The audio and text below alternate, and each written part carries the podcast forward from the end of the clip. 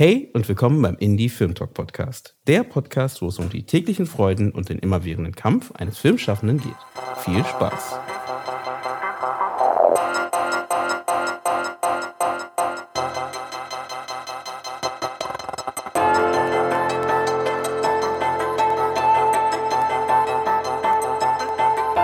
Schön, dass ihr wieder eingeschaltet habt beim Indie Film Talk Podcast. Das freut mich natürlich wieder sehr.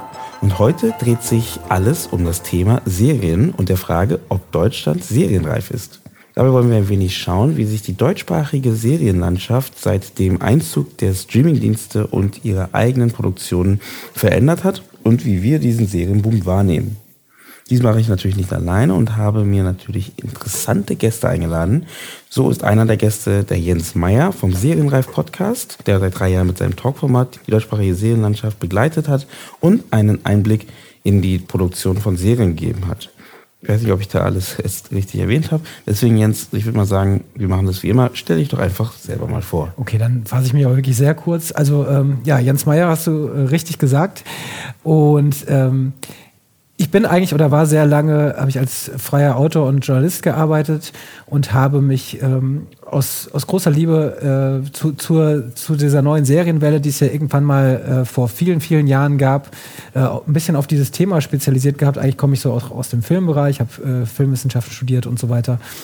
Und habe diese, diese amerikanischen Serien, äh, die wir ja noch alle gut kennen, äh, für mich entdeckt und äh, wollte immer mal wissen, das war so dann um die äh, 2010er Jahre, wie, äh, wie ist das eigentlich in Deutschland? Das war dann auch große Diskussion, äh, warum schaffen wir das nicht? War immer so die große Frage, die um diese Zeit damals dann überall rumgeisterte.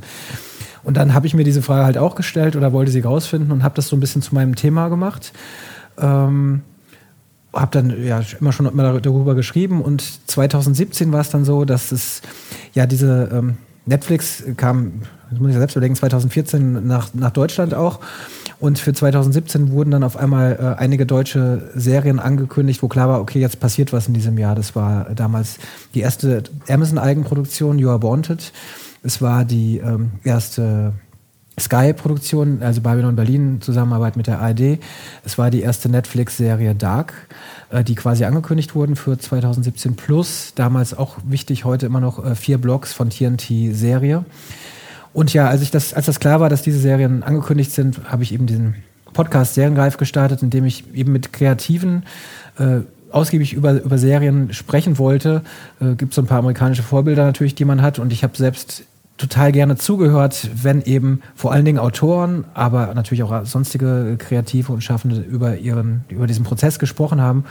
Und ich dachte, ähm, ich mache so viele Interviews mit den Leuten und finde es spannend und für, für Interviews nimmt man immer nur so kurze Zitate, die man dann in Texten verwenden kann. Äh, ganz selten mal, dass das irgendwie wirklich ausführlich ist. Und deswegen dachte ich, Podcast ist sowieso das Ding, ist die, ist die nächste Welle ja auch gewesen nach den Serien. Das stimmt. Äh, ich stimmt. dachte, ich bringe beide Sachen zusammen. Mhm. Und habe den Seriengreif-Podcast gestartet 2017.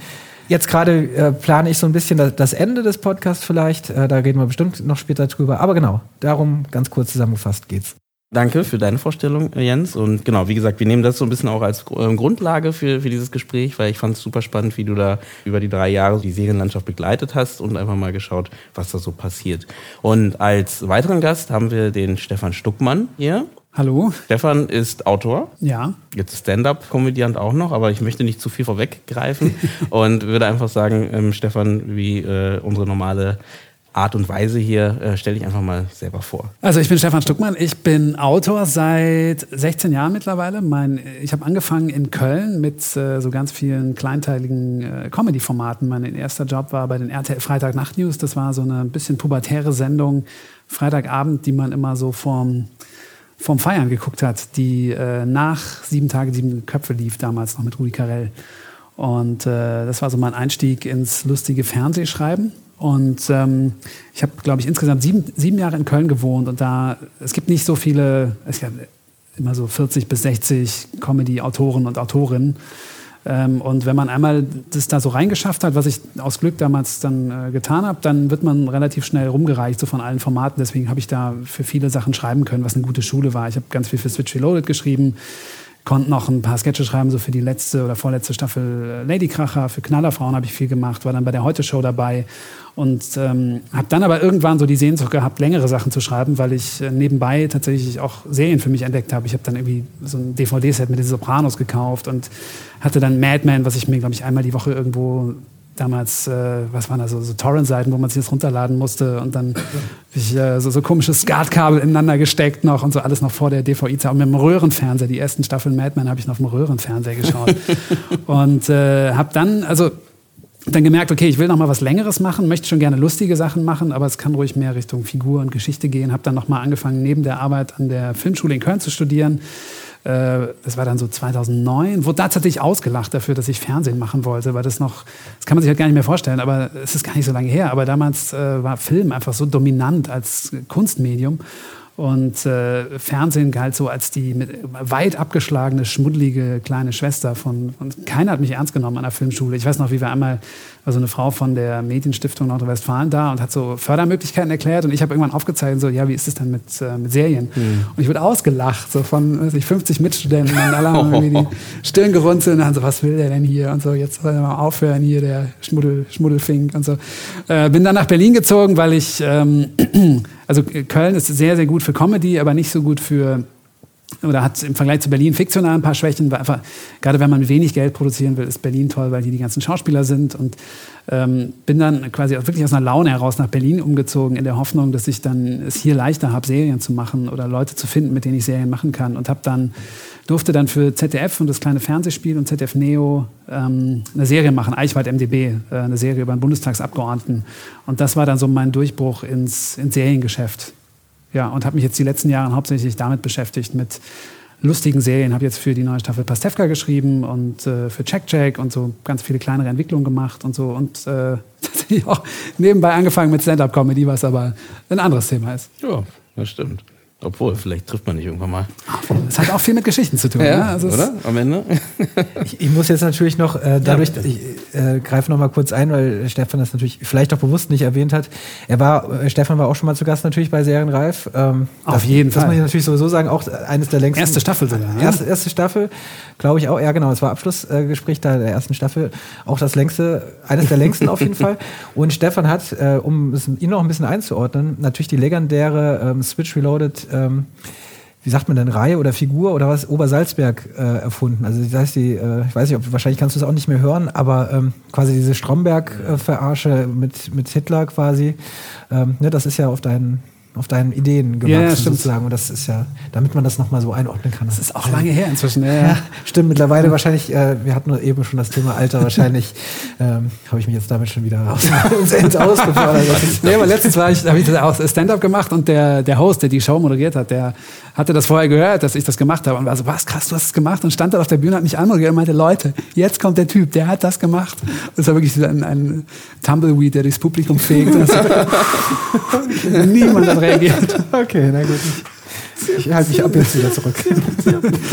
ja, vielen Dank. Das ist natürlich spannend. Das heißt, genau, du bist, du bist nach, nach Berlin gekommen, um halt hier äh, wirklich Serien zu machen und das hat dann auch funktioniert, grundsätzlich gesehen. Ne? Also im Vergleich ja. zu Köln. Also, ich, hatte, ich hatte das Glück, dass ich früh dran war. Also ich war, weil ich also was dann quasi in Köln so ein schmerzhafter Nachteil war, zum Beispiel an der Filmschule, dass mich dann alle ausgelacht haben und das keiner ernst genommen hat als Medium, hatte, war dann natürlich ein Vorteil, weil ich einer der ersten war mit Serienkonzepten bei Sendern, als die Sender gemerkt haben, ah, da tut sich irgendwas mm. und wir müssen da irgendwas machen. Da schlage ich doch gleich die Brücke und wollte ja vorher schon kurz andeuten und fragen, was denkt ihr denn, wie viele Serien, wie viele Origins Netflix alleine letztes Jahr rausgestrahlt hat? Also du meinst wirklich komplett, ne? Also, äh, weltweit? Weltweit. Originals. Weltweit. Achso, okay. aber dann sind auch Sachen, die die so die die eingekauft haben, ne? die die nicht selber. Ja, aber alles haben. als Origin läuft bei denen auf jeden Fall. Okay. Nur Serien jetzt. Keine, Und in keine den letzten Jahren heißt Nur 2019. Ah, nur 2019. Mhm. Mit allen Ländern zusammen. Also, es ist auf jeden Fall vierstellig. Ja, also ich glaube, es war ja ähm, dieses Peak TV, von dem immer gesprochen wird, serienmäßig, äh, aber jetzt, jetzt setze ich mich in die Nesseln, ich bin natürlich unvorbereitet, was Statistiken angeht, aber war nicht immer im Gespräch, dass in den USA allein, ich glaube 2018 oder so, waren es 500 quasi neue Serienstarts, ja. sowas um den Dreh. Das haben wir natürlich, wie gesagt, nur USA wiederum gewesen, aber dafür alles. Hm schwierig. Aber ich würde, ich würde, nee, dann machen wir es mal so, ich würde es auf USA beschränken. Ah, okay. Ja, weil, genau. Nur Netflix, nur in den USA, mhm. nur 2019. Und nur fiktional, ne? Also jetzt keine Stand-Up-Special. Nee, nee, nee. Nur fiktionale Serien. Also wirklich Serien. Ne? Sagt eine Zahl. Ich würde sagen, über 100. Über 100. Ich, dann, dann sage ich jetzt mal, du grinst jetzt auch schon so, dann sage ich jetzt einfach mal 200. 200. Kannst du eine genaue Zahl sagen? Über 100, das klingt so, wir kennen auch 1000. Ich würde sagen 120. 100, 120. Genau, also es sind 371 okay. Serien in 2019, die produziert werden. Im Vergleich zum Vorjahr waren es viel weniger. Ich muss mir selber auf mein Blättchen äh, äh schmulen. Da waren es 240 allgemeinen Origins von, von Netflix, auch mit Filmen und ja. Serien. Ne? Und im, im Jahr eben darauf gleich 371 nur Serien. Ah, okay, aber da sind dann wahrscheinlich so auch die eingekauften, also zum Beispiel aus ah, Israel okay. haben die ja, auch okay. eingekauft zum Beispiel. Also ich dachte ähm, jetzt nur amerikanisch selbst, also Sachen, die in Amerika produziert die, wurden. Nee, ich glaube nur die da laufen. Also das, so habe ich zumindest aus dieser, ah, okay, na, dieser okay, ja, dann macht das Sinn. Gelesen. Genau. Weil so zum Beispiel Haus des Geldes oder so, ist dann aus Spanien, aber das, wenn die das dann. Das läuft ja, glaube ich, auch dort. Also das ja. ist ja, genau, also alles, was ausgestrahlt wurde. Ah, okay, genau. nee, okay, dann ist genau. ja. Mh. Ja, und ungefähr 371, nicht ungefähr, 371 Serien und spannend, ich fand es spannend, weil ich fand halt so, wie schon auch eine Hausnummer irgendwie, äh, was ein, ne, ein Streamingdienst, ne, ja ähm, so anbietet an, an Serien an, in einem Jahr. Da, da kommt ja schon gleich die erste Frage. Habt ihr schon irgendwie das Gefühl von Überdruss und zu viel? Auf und jeden Fall. ja, auch nicht erst seit diesem Jahr. Oder? Weil es, es, es ist ein spannendes Thema, weil ich, also meine, ich finde es ja interessant, weil ich, eine Theorie, die ich habe, ist, dass so Leute wie wir, die früher mit Serien angefangen haben, einfach weil wir beruflich näher dran waren. Also ich weiß noch, als ich so dieses Sopranos und The Wire und Mad Men, das war ja wirklich 2000, wann ging das los? 2005, 2006, als das wirklich für die meisten Leute überhaupt kein Thema war. Also man ist halt früher drauf gestoßen und meine These wäre jetzt, dass man auch früher quasi fertig ist mit diesem Boom, weil man einfach früher angefangen hat. Mhm. Weil also man, ich glaube, man muss sich noch nicht mal so eine Qualitätsdiskussion versteigen, die es natürlich auch zu führen gilt, weil einfach viel zu viel produziert wird. Aber allein schon der, also was ich an mir merke, dass man alle, das ist ja eine bestimmte Sprache. Serien haben eine bestimmte Sprache, auch dass alle jetzt horizontal erzählen und man sich nur noch auf horizontales Erzählen konzentriert und sich gar nicht mehr auf, ich gucke gerade alte Seinfeld-Folgen wieder und merke so, was für eine Stärke das hat, auch einfach mal in 20 Minuten eine Geschichte durchzuzählen und dass das gar nicht, also dass das Neue gar nicht, glaube ich, besser oder schlechter ist, sondern es ist so eine behauptete Komplexität, die aber, glaube ich, jetzt weiche ich schon wieder ab, aber die, glaube ich, gar nicht da ist. Mhm. Aber ich glaube, man hat jetzt diese, all diese Muster, die horizontales Erzählen mitbringen, hat man jetzt halt einfach so oft gesehen und auch so oft in ihrer Brechung gesehen und auch in ihrer originellen Brechung, dass man das jetzt alles so sehr kennt. Und ich merke langsam so, das spielt dann gar keine Rolle, ob ich jetzt die nächste Serie sehe, die im Weltraum spielt, im U-Boot spielt, auf einer Insel spielt. Es ist eigentlich fast egal, wo es spielt, weil die Muster sind natürlich total ähnlich. Und man kommt, ich, also ich bin jetzt schon vor zwei Jahren war das, glaube ich, das erste Mal, dass, ich, dass mir das so ganz stark bewusst geworden ist, dass ich gemerkt habe, so, okay, ich will gar, gar nichts mehr gucken oder ich will viel weniger gucken, als ich gerade gucke, ja. weil ich das Gefühl habe, ich, hab, ich kenne das alles schon. Also selbst wenn es toll gemacht ist, so die Dinge, von denen man überrascht wird, sind einfach viel, viel weniger geworden. Mhm. Ja, das da gebe ich recht. Also ich habe dasselbe Gefühl. Diese, diese Zeit irgendwie da auch ähm, aufzubringen für eine Serie, finde ich extrem schwierig geworden, weil es einfach eben zu viele sind, wo es dann extrem kompliziert ist zu sagen, okay, äh, nutze ich diese Zeit und setze ich mich dahin und gehe da durch. Oder weil vorher hat man sich auch einfach mal Serien angeguckt, mehrere Folgen, bevor man sich dann irgendwann entschieden hat, ja, die finde ich richtig cool. Ne? Und das ist ja jetzt schon relativ schnell, wo man sagt so, okay, du guckst dir eine Folge an, zweite Folge an, okay, das ist irgendwie komisch. Ähm, und dann fängst du schon an zu überlegen, soll ich weiter gucken oder soll ich nicht weiter gucken mhm. halt. Ne? Und das ist einfach nur auch wieder daher, weil es einfach viele gibt. Ne? Und dann ist es natürlich klar, dann kann man sich natürlich, hat man viel mehr Entscheidungsmöglichkeiten halt. Ne? Ähm, Jens, wie siehst du das? Also hast du da auch das Gefühl, so viel, zu viel? Ja, absolut. Also ich bin in, ähm auch das äh, spreche ich in meinem Podcast auch schon immer schon, schon ein paar Jahre würde ich sogar sagen an. Also es ist auch echt tatsächlich schon ähm, seit ein paar Jahren das Gefühl, also zumindest erstmal allgemein, also vor allen Dingen auch natürlich was amerikanische Serien angeht, wo es natürlich erstmal so am meisten ist. Ähm, in Deutschland habe ich das dann immer noch so ein bisschen ausgeklammert zuerst, weil ich hier immer noch froh war und total neugierig war, was eben kommt. Und hier war halt eben noch lange nicht alles das ausgelotet, ähm, was man ausloten kann. Tatsächlich merke ich jetzt auch, ähm, aber auch schon seit einiger Zeit, ich komme auch hier nicht mehr mit. Mir wird es auch in Deutschland zu viel, was rauskommt und ich ähm, äh, bin wieder total, ähm, tendiere wieder, mag total wieder Spielfilme, auf einmal mal was Abgeschlossenes gucken, irgendwie mal ähm, überlege, ob ich so privat, also nicht privat, sondern im Sinne des Podcasts, ob das nicht jetzt wieder was Spannendes wäre. Muss nicht jetzt mittlerweile erstmal wieder der Spielfilm oder der Kinofilm ein bisschen belebt werden in Deutschland? Ist jetzt die Serie nicht genug ge gepusht und kann man, was kann man da irgendwie ausprobieren? Ich bin auch echt ein bisschen müde geworden, obwohl ich, mich nervt auch, ich will eigentlich nicht darüber jammern, das ist auch irgendwie doof, ne, weil äh, ist ja auch irgendwie alles schön und es gibt auch immer noch natürlich schöne Themen, aber ich, mir geht es ähnlich wie, wie euch beiden man hat einfach äh, wirklich eben schon viel gesehen. Ich glaube, Madman kam 2008 zusammen mit Breaking Bad, die sind gleichzeitig gestartet und das war schon die zweite Welle, muss man ja sagen, nach Sopranos. Nach, Sopranos, nach dieser ganzen HBO-Welle ja. Mhm. mit Sopranos, Six Feet Under, diese ganzen The Wire. Und dann kam eben dieses, diese Madman Breaking Bad Sache, wo dann alle ja drauf angesprungen sind. Und dann Netflix und die ganzen, ich meine, wie viele Streamer gibt es jetzt bald, ne? Also die starten dann jetzt auch bald alle hier in Deutschland. Jeder macht seine eigenen Serien. Oh, ja. Also ich finde es immer noch cool, gerade hier in Deutschland, da soll wirklich auch noch mehr ausprobiert werden. Ich finde, weiß ich nicht, ob wir dahin kommen. Es ist in Deutschland, sehe ich immer noch nicht die Serie, die man unbedingt, die, die so auch die legendäre Serie. Es gibt einiges Gutes, aber ähm, man, da funktioniert noch was und da bin ich auch neugierig, würde ich auch gucken. Aber ein bisschen, bisschen mhm. gehen tue ich schon hier und da. Wie habt ihr das denn mitgenommen? Also, habt ihr das Gefühl auch, dass es halt aus Deutschland dadurch vielleicht auch die Möglichkeit gibt, mehr auszuprobieren? mehr zu machen und neue Wege zu gehen? Ja, auf jeden Fall. Also es ist ein zweischneidiges Schwert, weil sich die, die Situation hat sich natürlich insofern verbessert, als diese ganze Konkurrenz den Markt total belebt hat. Und das merkt man als, als Autor auf jeden Fall, dass du, du hast eine bessere Verhandlungsposition als früher, du bist gefragter, du hast auch eher mal eine Chance, ähm, schnell mit einer Idee weiterzukommen. Auf der anderen Seite muss man auch sagen, dass sich die, die Budgets ja leider kaum verändert haben. Und das ist aus meiner Sicht halt irgendwie ein großer, großer Knackpunkt, weil alle haben jahrelang jetzt im Nachhinein relativ naiv, glaube ich, darauf gewartet, dass Netflix und Amazon kommen und einfach so Geld über Deutschland auskippen. Und bis auf ganz wenige Ausnahmen ist es einfach nicht passiert. Und dann ist teilweise noch das Gegenteil eingetreten, dass die natürlich alle wissen, äh, jeder wartet in Deutschland nur darauf, äh, sich Netflix in den Lebenslauf zu schreiben und haben dann sogar noch angefangen, Budgets zu kürzen und äh, Schauspielergehälter einzufrieren. Äh, Drehbuchautorengehälter auch nicht, auch nicht, äh, also mit einzufrieren und dann einfach die Inflation äh, davon laufen zu lassen. Und das ist halt nach wie vor ein, ein großer Punkt, der, glaube ich, auch viele, viele gute Sachen verhindert, weil man, also ich bin tatsächlich nach wie vor davon überzeugt, dass man in Deutschland sehr gute Sachen machen kann, aber vor allem über Selbstausbeutung. Weil das Geld, was einem in der Regel bezahlt wird, ist eigentlich immer nur genug, um es okay zu machen. Und man kann sich dann immer ein oder zweimal hinsetzen und sagen, so, okay, jetzt tue ich quasi über das Geld hinaus, investiere ich Zeit, weil ich mich hier verwirklichen will oder weil ich so eine Marke setzen will und allen zeigen will, ich kann das oder wir können das. Aber ich glaube, mit den, mit den Gehältern oder den Budgets, die, die gezahlt werden, ist es tatsächlich nicht, nicht drin, wenn man pragmatisch wirtschaftlich denkt und dann irgendwann auch an, an sich selber denkt. Mhm. So. Aber woran glaubst du liegt das? Weil ich meine, am Ende Netflix ist ja nach Deutschland gekommen und bezahlt das, was, was, ne, was, was nötig ist, um das zu produzieren halt. Ne? Wenn jetzt ja.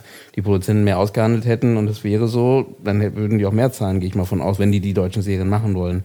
Oder? Weil ich meine, die produzieren ja in Amerika auch für, ähm, ja. mit höheren Budgets zum Beispiel.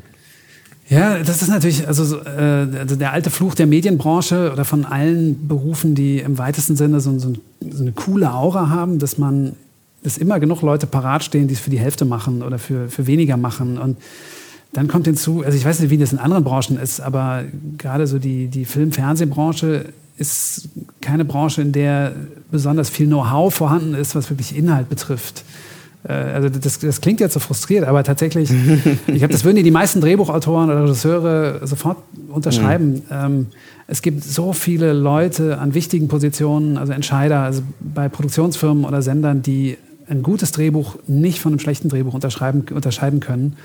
Und äh, dann hast du natürlich auch als guter Autor keine, keine gute Verhandlungsbasis, weil du immer nur so gut oder schlecht bist wie, wie der nächstbeste, der es dann für weniger macht. Und ähm, das führt dann natürlich auch zu so einer Inflation der Ideen. Wenn alles ungefähr gleich viel wert ist, dann ja, hast, du, ja, hast du keine gute Verhandlungsposition. das höre ich oft von Kollegen, aber ich, ich ähm, frage mich, oder hast du da eine Idee, woran das liegt? Also, dass da dieses Wissen nicht da ist oder dieses, also kann ja, ja auch nicht sein. Ich meine, am Ende, ich hatte ähm, das Spannende war äh, mal bei einer, äh, beim Talk, äh, wo ich, wo ich zu Gast war und Ähm, da ging es darum, eben genau, genau so ein Thema mit, die, da saßen Produzenten da und ähm, haben halt ähm, theoretisch in die Runde von ganz vielen Drehbuchautoren halt ganz klar gesagt, naja, irgendwie liefert, äh, wir, ihr liefert schlechte Drehbücher, deswegen gibt's halt schlechte Filme. Mhm. So, das kam von den Produzenten. Ja. Ich nenne jetzt keine Namen. An, und andersrum, äh, dann ging natürlich ein Riesenraum durch die, durch ja. die Runde, ne? Weil dann meinten, meinten die natürlich, die, die Drehbuchautoren, das kann ja nicht sein. Ähm, und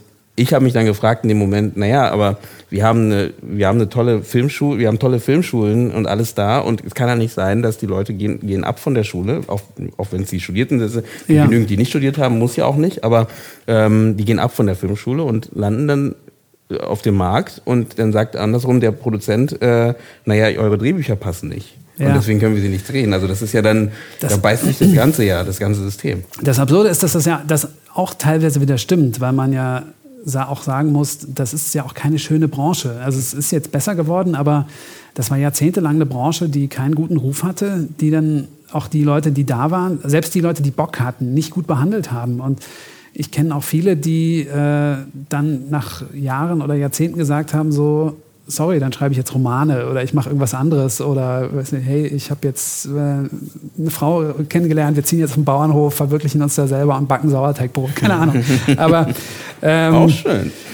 also es ist ja so ein Henne-Ei-Problem. Ich tatsächlich, ich habe äh, mein, mein erstes Studium war in Hildesheim, kreatives Schreiben und Kulturjournalismus und das war auch ein Elfenbeinturm, weil da ist man hingegangen, weil man dachte, man wird jetzt Romanautor. Und äh, die einzige Entsprechung dazu, die es in Deutschland gibt, ist Leipzig, das Literaturinstitut. Also es sind beides so, äh, so, so in Anführungszeichen so Elitenstudiengänge, wo nur ganz wenig Leute genommen werden und dann die, die hinkommen, auch ähm, sehr, sehr, sehr willig sind, irgendwas zu schaffen. Und ich finde es immer noch, also weil von denen hat es natürlich auch nicht jeder geschafft und da sind auch wenig Leute jetzt irgendwie gefeierte Romanautoren oder Autorinnen geworden. Aber ähm, ich habe ich kann mich an Hildesheim erinnern und auch das, was ich von Leipzig gesehen habe und habe in diesen Studiengängen immer sehr viel mehr äh, so, so, so einen Schuss Genie gesehen oder auch so, Genie ist ein böses Wort, aber mhm. so... Talent?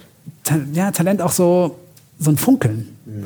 Und oft kommst du in Deutschland in so, in so Räume mit Drehbuchautoren, also Drehbuchautorenklassen, und es ist immer so ein bisschen, also nicht, dass da sitzen auch tolle Leute, aber es ist, ich, hat sich für mich im Schnitt immer so ein bisschen träger angefühlt und so ein bisschen trauriger. Und, ähm, und tatsächlich, wenn, es, also muss auch alle Illusionen nehmen. Ich finde, das ist wirklich kein geiler Job. Es wird jetzt langsam interessanter und die letzten, also jetzt gerade ist die beste Zeit, um es zu machen. Auch mit trotzdem noch diversen Sternchen hinten dran. Aber äh, wenn mich jetzt jemand mit wenn ich jetzt jemanden treffe, der ist 19, der oder die fragt mich so, ey, soll ich das machen? Dann würde ich erstmal fragen, so, okay, hast du noch irgendwas anderes in deinem Leben, was du auch total gerne machst? Möchtest du gerne, weiß nicht, äh, bist du gut in Mathe, hast du Bock, Ingenieurin zu werden oder so? Dann mach doch, und dann würde ich immer sagen, so, mach doch erstmal das. Und weil Schreiben kannst du immer noch versuchen. Schreiben kann man auch nebenbei üben. Und äh, wie gesagt, es ist, es ist ähm, gerade wegen dem, was ich gerade gesagt habe, das ist, das ist also es ist tatsächlich eine in Deutschland nicht gelernte Kulturtechnik. Also ich hatte in, in Hildesheim damals einen Professor, der sich, also der diesen Kreativschreiben-Studiengang gegründet hat, Hans-Josef Ortel war das, der auch ganz viele erfolgreiche Romane geschrieben hat. Und der hatte immer diese These so, Goethe ist das schuld. Goethe hat diesen Geniekult in Deutschland angetrieben und hat immer so getan, so, ah, das wird mir alles in die Wiege gelegt, ich bin halt einfach ein Genie, deswegen kann ich gut schreiben. Und deswegen denken bis heute Leute in Deutschland so, schreiben kann man nicht üben, schreiben kann man nicht lernen, Geschichten, Geschichten erzählen kann man nicht lernen, kann man nicht üben. Damals in Hildesheim wurden wir immer gefragt, so, ja, aber das Schreiben kann man doch nicht, das kann man doch nicht studieren, das kann man doch nicht lernen. Und dann guckt man nach Amerika, wo die das genaue Gegenteil unterrichten. Und jeder, jeder Medizinstudent hat mal zwei, zwei Semester Creative Writing, weil das so im, im Standardcurriculum einfach drin ist. Und äh, man findet so viele tolle Autoren, also nicht nur in Hollywood, sondern auch in der Literaturbranche. Jonathan Safran Foer habe ich letztens gelesen, ist nur zum Schreiben gekommen, weil ich wollte, ich glaube, er wollte eigentlich, was wollte er machen? Jura, irgendwas Trockenes. Und hatte aber dann auch, weil es Teil des Standardcurriculums war, Creative Writing, zwei Semester oder so. Und seine Studenten, seine Professorin hat ihm gesagt, so, ey, hör mal zu, du kannst super schreiben, wenn du da nichts draus machst, das ist vergeben. Also das täte mir echt leid für das Talent, also setz dich mal hin und schreib was Längeres. Ja, ja. Und all diese Leute, also einmal werden all diese Leute eingefangen und es ist natürlich als, als Gesellschaft ein komplett anderer Zugang zu Kreativität und ein viel pragmatischerer Zugang. Mhm. Der, also ich denke auch nach wie vor, diese Kreativität ist auch so ein, es ist leider so ein Unwort geworden. Man redet ja auch oft so von diesen Creative Industries und da ist so Grafik, Musik, Schreiben und so, aber man, man verbietet, den, also es ist ja also kreative Buchhaltung gibt es ja auch als Begriff. Das hat dann immer so einen Geschmack, weil es dann geht es immer um Steuerhinterziehung. Aber da steckt ja auch eine Wahrheit drin. Dass so, ich denke so, jeder Beruf hat einen kreativen Teil und einen nicht kreativen Teil. Und selbst diese ganzen Berufe, die wir als kreativ ansehen, haben einen großen Anteil von nicht kreativer Arbeit, weil man auch beim Schreiben oder beim Musizieren natürlich immer wieder auf Muster zurückfällt, die einfach so quasi das Fundament bilden. Und dann das Kreative, also was ja wirklich halt das Neuschaffen, ist ja, das macht man immer nur so in bestimmten Nischen und in Ecken, um quasi den, das Fundament, was man dann, dann legt, irgendwie so zum Glänzen zu bringen. Und das ist in fast allen, also fast allen Berufen hast du eigentlich die gleiche Chance, kreativ zu sein. Natürlich kannst du, klar, wenn du jetzt irgendwie Bäcker bei Backwerk bist oder so, hast du nicht so viele Möglichkeiten, aber selbst da hast du ja, selbst da hast du kreative Nischen in deinem Alltag. So, weißt du, wie, wie gestalte ich meine, meine Arbeit effizienter, wie, äh, was ich, mache ich mich besser, oder? genau, wie ne? kann ich ja. besser im Kundenumgang genau. sein. Und jetzt, jetzt schreibe ich sehr weit ab, aber tatsächlich, ich nee, glaube, das ist was, was in Deutschland massiv fehlt. Einfach mhm. ein, ein, pragmatischer Umgang mit, mit Kultur an sich und quasi das Wissen, dass das in jedem drinsteckt. Und klar, dass nicht jeder ein, ein genialer Romanautor wird, aber dass jeder, der will, ein besserer Autor oder ein besserer Musiker oder ein, ein besserer Maler sein kann. Mhm. Mhm. Schön. Damit beenden wir den Podcast. ja, und was, was dann natürlich mitbringt, dass wenn du Redakteur bist oder so, dass du in Deutschland also man, man, muss auch solche Leute natürlich verteidigen. Also wie, wie wirst du Redakteur? Du kannst dann irgendwie Medienwissenschaften studieren oder Germanistik, aber das ist natürlich ein, ein ganz anderer Zugang zu Text oder zu, zu Geschichte, als wenn du tatsächlich auch einen größeren Paktusanteil ja. hast. Wo du ja. wirklich, also weil die Art, dich als Germanist mit einem Text zu beschäftigen, ist eine komplett andere als die, die du hast, wenn du, wenn du ein Autor bist. Ja. Da gebe ich recht. Und das hat auch vielleicht auch einen großen Anteil an dieser äh, Debatte mit äh, Entertainment. Ne? Also wie viel Entertainment wir aus Deutschland überhaupt liefern. Ist ja auch ein Grund, warum viel Genre nicht gemacht wird, ne? weil ähm, Genre verpackt ja meistens sehr stark die, diese so sozialkritischen Themen nach, ganz nach weit nach unten, nicht so ganz weit sichtbar, wenn du so ein Horrorgenre nimmst etc. Und äh, da merkt man auch ganz schnell, dass dann halt irgendwie, dass, dass es auch hier so ein bisschen aus Deutschland so manchmal so ein bisschen fehlt. Äh, genau, wenn ich ähm, das ergänzen kann zumindest, weil die ursprünglich, also du hast ja gefragt, ähm, kann man mehr, jetzt mittlerweile hat man mehr Möglichkeiten als, als Autor zum Beispiel oder wahrscheinlich auch als, als Serienschaffender insgesamt. Stefan hat das ja im Grunde auch schon zuerst bejaht, ähm, vor dem ganz großen Aber. Ähm, würde ich auch genauso sehen, auch das, was ich jetzt so, so mitbekomme. Ich glaube, wenn man, du hast das Genre gerade angesprochen, ich glaube, wenn man sich in der aktuellen Welt und auch schon 2019 ähm, umgeschaut, äh, sind da die Möglichkeiten enorm groß. Und auch was das Genre angeht, und ich glaube, da, da, hat auch Netflix oder die ganzen Pay-TV äh, Pay und Streamer äh, dazu beigetragen, dass auch diese Genre-Geschichten äh, mittlerweile ähm, viel größeren Anteil haben. Also wenn man sich eben so, eine, du hast ja im Angesicht des Verbrechens erwähnt von 2010 äh, von, von ähm, Dominik Graf, wenn man sich dann jetzt sowas wie Skylines anguckt, was eben auf, auf Netflix lief, ist das schon, geht das schon ziemlich in so eine, so eine Richtung natürlich. Ne? Und ähm, mittlerweile werden auch Horrorserien angekündigt ähm, aus Deutschland. Mittlerweile gucken sogar, wo es ja noch ganz lange verpönt war, die öffentlich-rechtlichen, äh, gibt es jetzt Genre, Genre-Geschichten. Ähm, die da, ich habe jetzt gerade kein Beispiel parat, aber, ähm, aber zumindest lauf, läuft sowas wie vier Blogs dann äh, in Zweitverwertung auf ZDF Neo zum Beispiel und es gibt auch auf jeden Fall einige, die mir jetzt gerade nicht einfallen. Mhm. Also die Offenheit ist viel, viel größer. Ja, eine Science-Fiction-Serie, Christian Schwocho macht eine äh, Science-Fiction-Serie für ZDF Neo. Ne? Also dementsprechend, ich glaube, mittlerweile sind wir wirklich da angekommen, dass diese Offenheit auf jeden Fall da ist.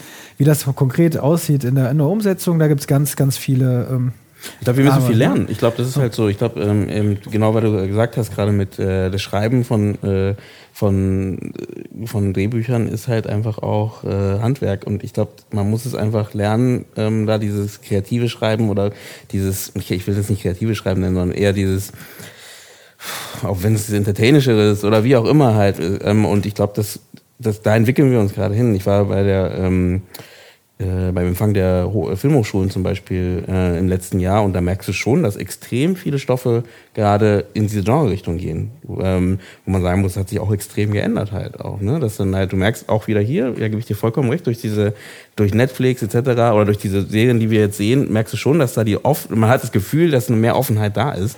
Und ich glaube, die Offenheit kommt von unten, ne? Und äh, wenn immer mehr Leute wollen da mehr, mehr sehen und mehr haben, ähm, da ist ein anderer Punkt nochmal das ganze Thema mit Diversität etc. Ne? Also dass mehr verschiedene Menschen, Deutschland ist nicht nur die eine nicht nur weiß und männlich, sondern ne, viel mehr und dass man da auch viel, viel offener ist äh, in dieser Richtung oder versucht zumindest da mehr zu machen.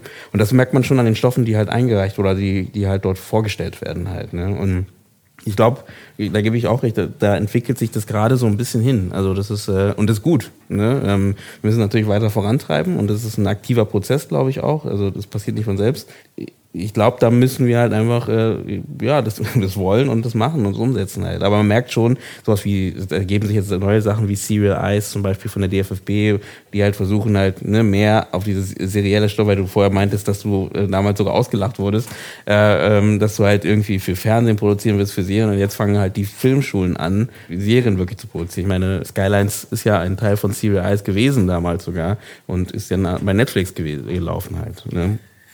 Einfach die, die, die, also die, der, äh, wie sagt man, das Bedürfnis nach Stoffen, also die Suche nach Stoffen ist ja auch enorm groß. Also ähm, erstmal, ne? Also wie gesagt, äh, auch das immer nur mit einem Aber dahinter, aber erstmal sind ja erst alle auf der Suche nach äh, neuen und originellen Stoffen.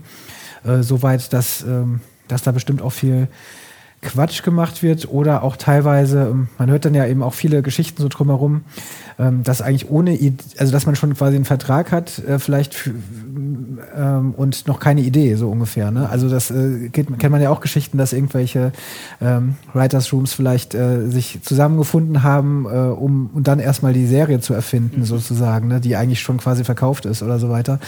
Also das heißt, ähm, und man hört ja auch seit Jahren, dass irgendwie ähm, alles Vollbeschäftigung äh, im, im, Filmbereich, also alle, die irgendwie Film gemacht haben, machen eigentlich jetzt eine Serie so ungefähr. Das hört man ja auch immer wieder und werden alle gesucht. Ich glaube, bis auf was war, alle bis auf Regisseure oder so ähnlich? ich dachte, jetzt kommt ein Name. Alle bis auf, bis auf, auf Paul. Paul kriegt keinen, der kriegt hier keinen Fuß mehr. Es, es, gibt irgendwas, was, noch nicht gesucht wird, aber als zumindest Autoren werden ja überall gesucht. Ich habe jetzt äh, gerade, weil wir, weil gerade ja Bad Banks die zweite Staffel läuft, ähm, viele Interviews mit Oliver Kiene, dem Head-Autor ähm, von, von Bad, Bad, Banks gehört. Und er sagte, ähm, da kam ich eben nur schon drauf, dass er zum Beispiel äh, keine, keine Pitches eigentlich macht. Und das stimmt eigentlich auch, weil natürlich äh, schwebt da so viel rum. Äh, ich habe mal eine geile Idee, so nach dem Motto, aber ähm, das Essentielle kommt ja erst hinterher, was du meintest. Das, das, das Drehbuch ist eigentlich das, wo man erst sagen kann, ey, das ist eine gute Idee und das ist eine gute Serie. Aber es wird erst, glaube ich, gerade so viel verkauft oder schon so an, ansatzweise verkauft mit einem guten Pitch, was einerseits wichtig ist, aber ähm, da kommt dann wieder das, das Handwerk oder das ein gutes Drehbuch schreiben, weil, und das merkt man dann schon jetzt auch dann teilweise, finde ich, wieder in dieser Überproduktion. Auch bei ähm, Netflix oder und anderen, ähm, wo man merkt, okay, ähm, da, äh, da, da ist okay, aber ne, auch, und auch da hört man, ich will jetzt nicht hier aus dem Nähkästchen also plaudern, das werde ich auch nicht tun, aber teilweise Serien, die ähm, vielleicht auch erst nochmal komplett erst in der äh, Postproduktion entstanden sind. Mhm. so, genau. Ja, auch gerade erst wieder gehört, aber ich glaube, ich meine andere, aber. Habt ihr das Gefühl, dass äh, die Qualität sich dann jetzt verändert hat seit jetzt drei Jahren, also deutsche Serien jetzt, ähm, dass da irgendwie schon was zu erkennen ist, dass da irgendwie so, natürlich gibt es immer mal wieder Up, Up und Downs, ne? Mhm. aber ähm, kann man da schon irgendwas erkennen, wo man sagt, ich meine, Dark läuft jetzt in der dritten Staffel, ähm, kommt sehr gut an, glaube ich, äh, grundsätzlich gesehen, da weißt du vielleicht mehr. Ja, äh, also da ist, glaube ich, auch ungeprüft, sage ich jetzt mal, wahrscheinlich in, in alles betrachtet, die, würde ich sagen, die erfolgreichste Serie, zumindest auch was die Fanbase angeht. Ja. Netflix hast du natürlich eine weltweite Verbreitung, ist auch ein Genrestoff, ne, darf man natürlich auch nicht vergessen. Ähm, und wird, glaube ich, auch äh, in der IMDb ähm, ganz vorne gefeiert irgendwie. Und ähm, ich finde auch, also wenn es wenn man alles zusammennimmt, finde find ich jetzt persönlich, äh, das heißt ähm, Bekanntheit, aber auch ähm, wie es geschrieben ist, ich finde die Serie hat sich auch total gut in der zweiten Staffel entwickelt. Ähm, wäre das für mich eine der Favoritenserien, wo ich finde, da stimmt irgendwie soweit alles, äh, und wenn sie es jetzt noch gut zu Ende bringen in der dritten Staffel, so, so das runde Paket. Also mhm. ganz klar, ähm, super, super Entwicklung. Mhm. Genau. Und ich finde ja, man merkt ja auch natürlich bei Boran Bo, oder? Hast mhm. du Boran? Boran Bo. Ähm, das, ja. und, und Jantje Friese, die zusammenarbeiten. Erstens passt das, auch da, da merkt man wieder total, wie wichtig so eine Kombination auch ist. Äh, Regie, Autor und so weiter aber auch, ähm, sie haben jetzt, glaube ich, exklusiv an Netflix auch gebunden, wie die diese, diese Verträge machen. Mhm. Ist das nächste Ding ja der Kampf um Talente, um, um Talents sozusagen. Mhm. Ich mache hier wieder schon zu viele Fässer auf, glaube ich. Ja, aber, merk schon, merk ähm, schon. Ja, deswegen, klar. Und äh, jetzt gerade Babylon Berlin natürlich auch die dritte Babylon Staffel, Berlin, jetzt dritte gerade Staffel, gelaufen. genau. ne? ähm, äh, vier Blocks schon zu Ende. Und das sind auch alles äh, international natürlich total erfolgreiche Serien. Ne? Also äh, Babylon Berlin läuft, glaube ich, auch zumindest in den USA auf äh, Netflix zum Beispiel. Hat wahrscheinlich zu deiner Statistik dazu gezählt, vermute ich mal. Ja, ich glaube, international ist das quasi, also wenn man alle Serien der Welt zusammennimmt, habe ich das Gefühl, dass die Qualität eher gesunken in den letzten Jahren. Aber in Deutschland ist sie definitiv gestiegen, was, glaube ich, vor allem daran liegt, dass man äh, jetzt als Kreativer mehr Freiheit hat als vorher und mehr Macht und den Sendern auch mehr bewusst geworden ist, dass sie einem mehr, mehr zugestehen müssen an Spielraum. Aber andersrum, ähm, ich meine, von den Öffentlich-Rechtlichen merkt man ja, dass da ähm, Gegenwind kommt oder, oder Unterstützung in die Richtung mehr. Wir wollen auch, ne, wie, wie, wie Babylon Berlin oder ähm, weitere äh, Sendungen, die halt jetzt einfach kommen, die so ein bisschen auch vielleicht auch wieder ein bisschen härter sind, ein bisschen, ne, dass sich was trauen, wie, wie man gerne sagt. Ähm, aber jetzt, was jetzt die Privaten angeht, da passiert ja, glaube ich, auch nicht so viel mehr, oder? Also Ich glaube, das ist auch vorbei. Also ich, meine Theorie ist ja schon seit Jahren, dass man von den, also dass es auch eine dumme Idee ist, als Privatsender jetzt eine, eine Serie zu produzieren. Also ich, also mit der Ausnahme glaube ich, wenn ein Privatsender, ich glaube, Privatsender müssten mehr Sitcoms machen oder vor allem Dinge, die kleine abgeschlossene Handlungsstränge haben, die man in einer halben Stunde oder einer Dreiviertelstunde gucken kann und fertig. Aber Warum? ähm, weil Privatsender sich ja über 20 oder 30 Jahre lang alle Zuschauer bewusst ab, abtrainiert haben, die anspruchsvollere Sachen fordern. Also die schlauere Sachen suchen, die Sachen suchen, wo man sich konzentrieren muss, wo man sich lange am Stück konzentrieren muss. Um die haben sie sich nie gekümmert. Die haben immer nur einfach, also vor allem billiger, aber auch schneller, lauter, stärker nach vorne. Das haben die produziert. Und all diese Leute sind halt weg. Und dann kam irgendwann Netflix oder dann kamen anspruchsvolle Serien und äh, dann kam auch iTunes oder all diese digitalen Abspiel Abspielmöglichkeiten, wo man halt unabhängig von Sender waren. Und es, genau wie bei Podcasts. So all diese Leute sind halt dahin. Und all diese Leute haben jetzt ein schlechtes Bild im Kopf von RTL, von Sat1, von Pro7 und völlig zu Recht so. Beziehungsweise, manchmal ist es ja gemischt. Manchmal haben so Leute, denken so, ah, jetzt kommt wieder Topmodel, jetzt gucke ich mir anders an oder jetzt kommt, weiß nicht, Dschungelcamp, das schaue ich mir an. Aber keiner von diesen Menschen, die gerne Serien gucken, hat im Kopf diesen Satz so, ah, schade, ich würde gerne, dass RTL mich mit einer horizontalen Serie überrascht. Das ist denen scheißegal. Und solche Sachen suchen die da nicht. Und jetzt als Sender wie RTL oder Sat1 zu ProSieben oder ProSieben oder Video oder Kabel 1 zu denken, so die holen wir jetzt zurück. Das ist einfach ein völlig aussichtsloses Unterfangen. Da kann man, also die, die versuchen ja immer wieder was und ich glaube, die machen das nur, weil es irgendwelche Aktionäre gibt, die denken, man müsste da was machen, weil die Chance theoretisch existiert, dass man die Leute zurückholt. Aber dieses Schiff ist so vor so langer Zeit abgefahren. Ich glaube, das hat keinerlei Aussicht auf Erfolg, da irgendwas zu machen. Und ich glaube, dass diese Sender alle irgendwie eine Zukunft haben, aber die haben dann eine Zukunft im Bereich Show und Doku-Fiction und wie das alles heißt. Und vielleicht auch, wenn ich RTL wäre, würde ich versuchen, wirklich so eine, Multicamera-Sitcom zu machen oder irgendwas, irgendwas wirklich Flinkes. Mein Beispiel wäre dann immer, was nicht, Two and a Half Man. Lass da doch Geld versenken und da, da wirklich was auszuprobieren. Aber alles andere ist, glaube ich, völlig aussichtslos. Jetzt sagst du ja das, was Thomas Bellut vor acht Jahren schon fürs ZDF gefordert hat.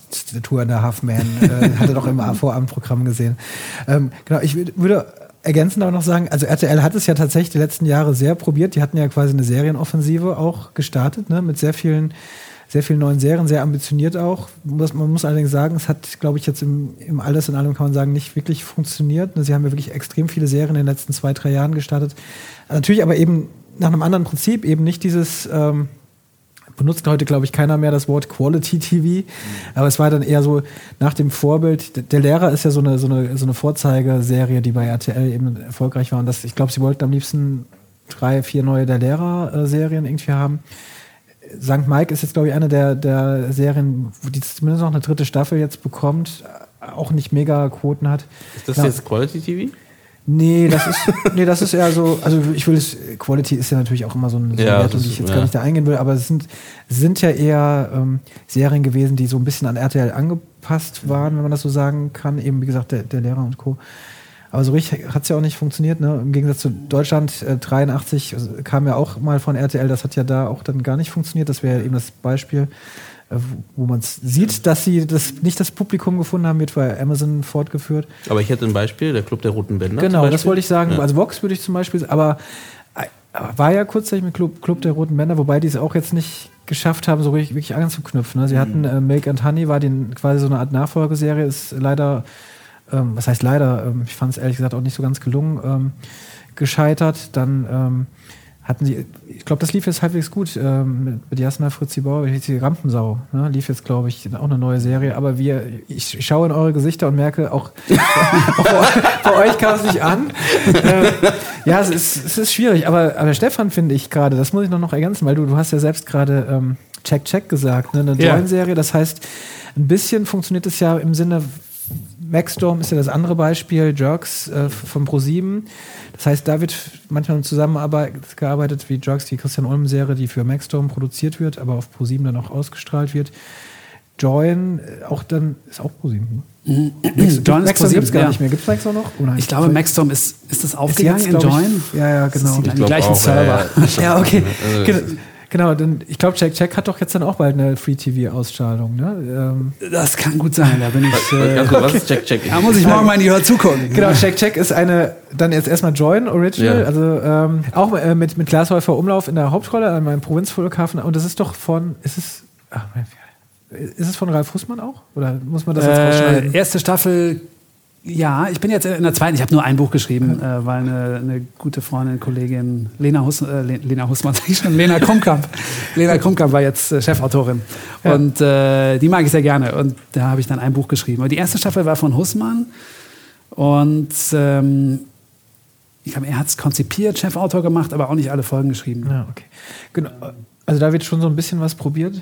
Da wird was probiert, aber Aber Das werden, die Ausstellung also, ja, auch, wie du schon sagst. Ich glaube auch Join ist auch Ja. ein, äh, das wird zwei Jahre geben, dann machen die das dicht. Also erstmal, äh, für sowas bezahlt doch keiner. Also auch diese Serien sind ja, äh, also Ulmen hat eine große Fanbase und das ist, also Jerks ist, hat ja auch eine Qualität, aber auch die anderen Sachen, die jetzt, also jetzt auch Check Check, das ist irgendwie eine voll nette Serie, aber ganz ehrlich, dafür, also das, dafür bezahlt doch keiner 5 Euro. Setzt doch keiner jetzt dahin und sagt, und dann gibt es noch Frau Jordan steht gleich. Und das ist alles irgendwie gut, aber da, man muss da echt mit mehr hinterm Busch vorkommen, um dann wirklich Leute dazu zu bringen, in Deutschland noch Geld zu bezahlen, wenn die, Konflu wenn die Konkurrenz dann irgendwie Netflix ist und demnächst nur Apple und Disney, Disney. und Sky und dann mit, Disney, ja. Sky mit HBO, dann Warner Ja. kommt dann in zwei Jahren auch noch und also Aber glaubt allem- ihr, man braucht vielleicht aus Deutschland auch so, eine, so einen Streamingdienst? Um noch mehr, noch, noch, noch einen Streamingdienst zu haben. Weil ich meine, also Ja, ohne, ich meine das jetzt gar nicht sogar bezahlt. Ich meine jetzt sowas Ja. wie eben die öffentlich-rechtlichen haben es ja theoretisch mit dem, mit der Medi mit den Mediatheken, die aber ja im Vergleich zu den, zu den Streamingdiensten ja, ich, ich will es nicht sagen, aber schon grottig funktionieren. Also, Ja. was jetzt die Technik dahinter ist. Andererseits, also Amazon hat ja flinke Server, aber so die, die Amazon UI finde ich jetzt auch nicht äh, so. Da gebe ich recht, aber ich Ei, meine, das fängt ja schon an mit Staffelsuche etc. Da Ja. Du bist übrigens bei, ich muss euch unterbrechen, das war bei Stefan an der idealen Adresse, weil du noch mal einen CDF-Mediathekentest gemacht hast, ne? Für Und, und Übermedien ARD so, ne? auch, ja, genau. Hast du gemacht, ja? Ja, das, hat- also, das hat so viel Spaß gemacht, diesen Text zu schreiben. Man hat so, ich, ich habe das meinem Bruder erzählt, und er meinte, ja, aber du kannst, du hast, du bist doch kein UI-Experte, du kannst doch sowas gar nicht. Und ich so, nee, nee, guck dir das mal an, das ist so schlecht alles. Du brauchst wirklich kein Experte zu sein, um dann, also du hast so viele absurde Beispiele gefunden. Äh, ja, Was ja schade ist, ne? Also, weil ich, wo ich denke, ich meine, bestes Beispiel ist das Babylon Berlin. Ähm, ich habe die Staffel 2 versucht nach, äh, versucht, ich habe die nachgeholt und ähm, also da schon die Frage, äh, wo fängt Staffel 2 an? Ähm, ne, ab welcher Folge war schon schwierig, weil einfach du, Ja. es ist einfach extra, plus dazu, dass es ähm, aufgefächert ist in fünf, zehn verschiedene Mediatheken, WDR, SWR, was auch immer, jeder hat seine eigene Mediathek irgendwie, wo man hingehen kann und was, was sehen kann, wo mal, mal ist es hier, dann zwei, zwei Wochen später ist es dann aber da und da nicht mehr verfügbar.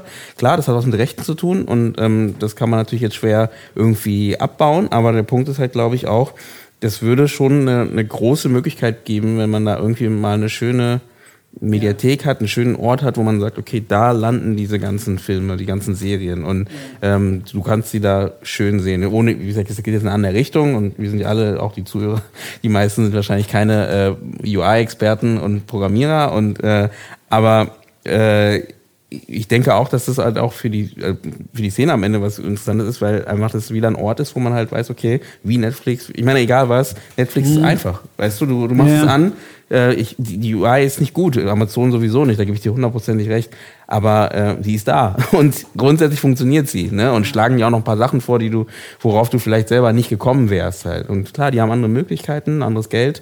Aber grundsätzlich gesehen, glaube ich, das wäre schon auch noch eine Möglichkeit, um halt auch so ein bisschen die deutschen Serien zum Beispiel Ja. ähm, auch so ein bisschen noch zu zeigen und äh, nicht so wie vorher man sagt versenden. Ja, ja, Ne, das ähm, stimmt schon.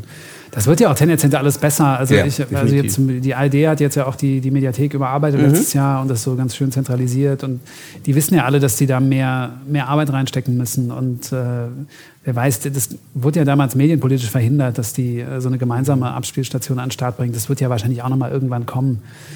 Ähm, ich glaube, das ist der Weg ähm, für zum, zu einem deutschen, in Anführungszeichen, Streaming-Anbieter, weil privatwirtschaftlich macht das keinen Sinn. Das hat, also deswegen glaube ich ja nicht an Join. Das ist einfach, der auf, finanzielle Aufwand ist viel zu groß, um dann irgendwie da mitzuhalten und gegen die Großen irgendwie anzutreten. Ich glaube, da ist Aber TNT hätte die Möglichkeit zum Beispiel, oder? ja, aber das ist ja, ist ja auch dann äh, Turner und Also ich würde auch sagen, es gehen ja, sind ja eher bei Sky, äh, aber und auch relativ klein, ja zumindest hier in Deutschland. Aber die gehören doch auch zu, Gehören zu äh, Turner natürlich. Zu Turner und Ja, dann klar. ist es, also nach oben ist es auch Aber- wieder sehr viel. Ah, ich muss schon wieder, ich muss hier immer derjenige sein, der so aber sagt und den Finger so hoch hält, das ist super unangenehme Der Rolle. kleine alte Aber Mann. ihr habt einen, äh, einen Streamer äh, vergessen, einen deutschen. Es gibt es gibt's natürlich. Ähm, Magenta TV nennt sich der, ne? Ähm, aber dafür, dass ihr ihn vergessen habt, macht es ja auch schon relativ klar, ähm, wie das irgendwie so funktioniert hat. Aber dann gibt es natürlich seit 2018, glaube ich, tatsächlich. Haben ja auch, auch eine Eigenproduktion äh, gemacht. Auch der Kollege, auch Kollege, bist du eigentlich noch äh, heute Show? Schreibst du noch für heute Show? Oder? So einmal im Monat, ja. Dann quasi äh, ein Kollege von dir, ähm, Thomas Rogel, äh, hat die Serie erfunden, äh, Deutsch, Deutsch Lelande. Ähm, Deutsch Lelande. Mhm. Aber auch da war jetzt auch nicht der, der riesige Erfolg. Äh, aber Thomas Rogel war bei- mir im Podcast, deswegen äh, mit ihm habe ich drüber gesprochen. Genau, und ähm, es ist da und die haben nämlich ja auch diese Megathek, nennen sie das, glaube ich. Das heißt, wo sie, glaube ich, auch die ganzen Inhalte der, mindestens der öffentlichen Rechtlichen auch drin haben. Und die hätten ja wahrscheinlich, wenn man die Telekom so denkt, hätten die auch wahrscheinlich die Power irgendwie. Also meine Eltern haben das halt, die gucken auch da tatsächlich Serien. Ich meine, die haben auch Netflix, ne? Ja, ich glaube mittlerweile ist da Genau. tatsächlich auch Netflix irgendwie drin. Genau. Aber ihr merkt schon, aber trotzdem, ich, wie gesagt, irgendwie trotzdem nehmen wir das nicht wahr. Mhm. Also irgendwie, Ich glaube auch das, das ist, also das kannst du ja bis in die 90er zurückverfolgen. Das ist der alte Traum von Telekommunikationsunternehmen, auch mit Inhalten Geld verdienen zu können und da auch irgendwie dominant zu sein. Und das ist so oft schiefgegangen. Also es geht ja zurück bis AOL, kauft Time Warner und, äh, und wahrscheinlich gab es auch in den 80ern, als ich zu jung war, um das wahrzunehmen, auch schon ähnliche Beispiele. Und das, das Grundproblem ist ja schon, dass du, also als Macher oder also egal ob du Autor oder Schauspieler, Regisseur bist, zu einem Streaming-Anbieter zu gehen, den nur Leute haben können, die einen Telefonanschluss von der Telekom haben. Das ist ja total doof, weil du einfach, also klar lebst du auch vom Geld, aber tatsächlich, das ist ja nicht nur ein Ego-Ding, dass Sachen geguckt werden müssen und dieses blöde, alles was an Ruhm, Ruhm ist auch so ein blödes Wort, aber was da dran hängt, Aufmerksamkeit ist besser. Du brauchst ja eine Aufmerksamkeit für die Dinge, die du machst, um quasi das nächste Projekt an den Start zu kriegen. Und also äh, dafür, also das ist auch ein Egoismus, der notwendig ist, wenn du in dieser Branche irgendwie weiter an interessanten Dingen arbeiten musst. Es geht gar nicht darum, als Autor wirst du ja eh nicht auf der Straße erkannt, aber also das ist ja schon ein riesiges Manko, was so jemand wie Magenta TV dann immer haben wird. Und ich glaube, das ist dann letztendlich auch der Todesstoß für die irgendwann. Wahrscheinlich kann man das, das ist ja nochmal eine andere Debatte, die wir gleich führen, wenn es so viele Streaming-Anbieter demnächst gibt, dass man wieder in so eine Phase der, der Bündelung reinkommt. Wahrscheinlich so wie, wie iTunes vor, wie lange ist das jetzt her? Fast auch 15, 15 Jahre? Ja, 15 Jahre. Und sagt, es gibt so viel, diese ganze Wust auf dem Plattenmarkt, dann kommt einer und sagt so, ey, ich äh, biete euch für 50 Euro im Monat, biete ich euch Netflix, also Netflix hat es vielleicht nicht nötig, aber bietet euch dann, weiß nicht, das Beste von Warner, das Beste. NBC hat ja jetzt auch Peacock gestartet. Also das, das Beste von Peacock, das Beste von, von Hulu, das Beste von Warner, das Beste von, weiß nicht, irgendwas.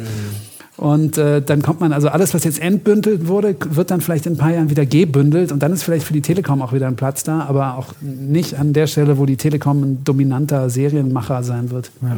Ich glaube, es wird jetzt schon so ein bisschen, also die, äh, gibt ja auch, ich weiß nicht, ob es da eine Co-Produktion ist.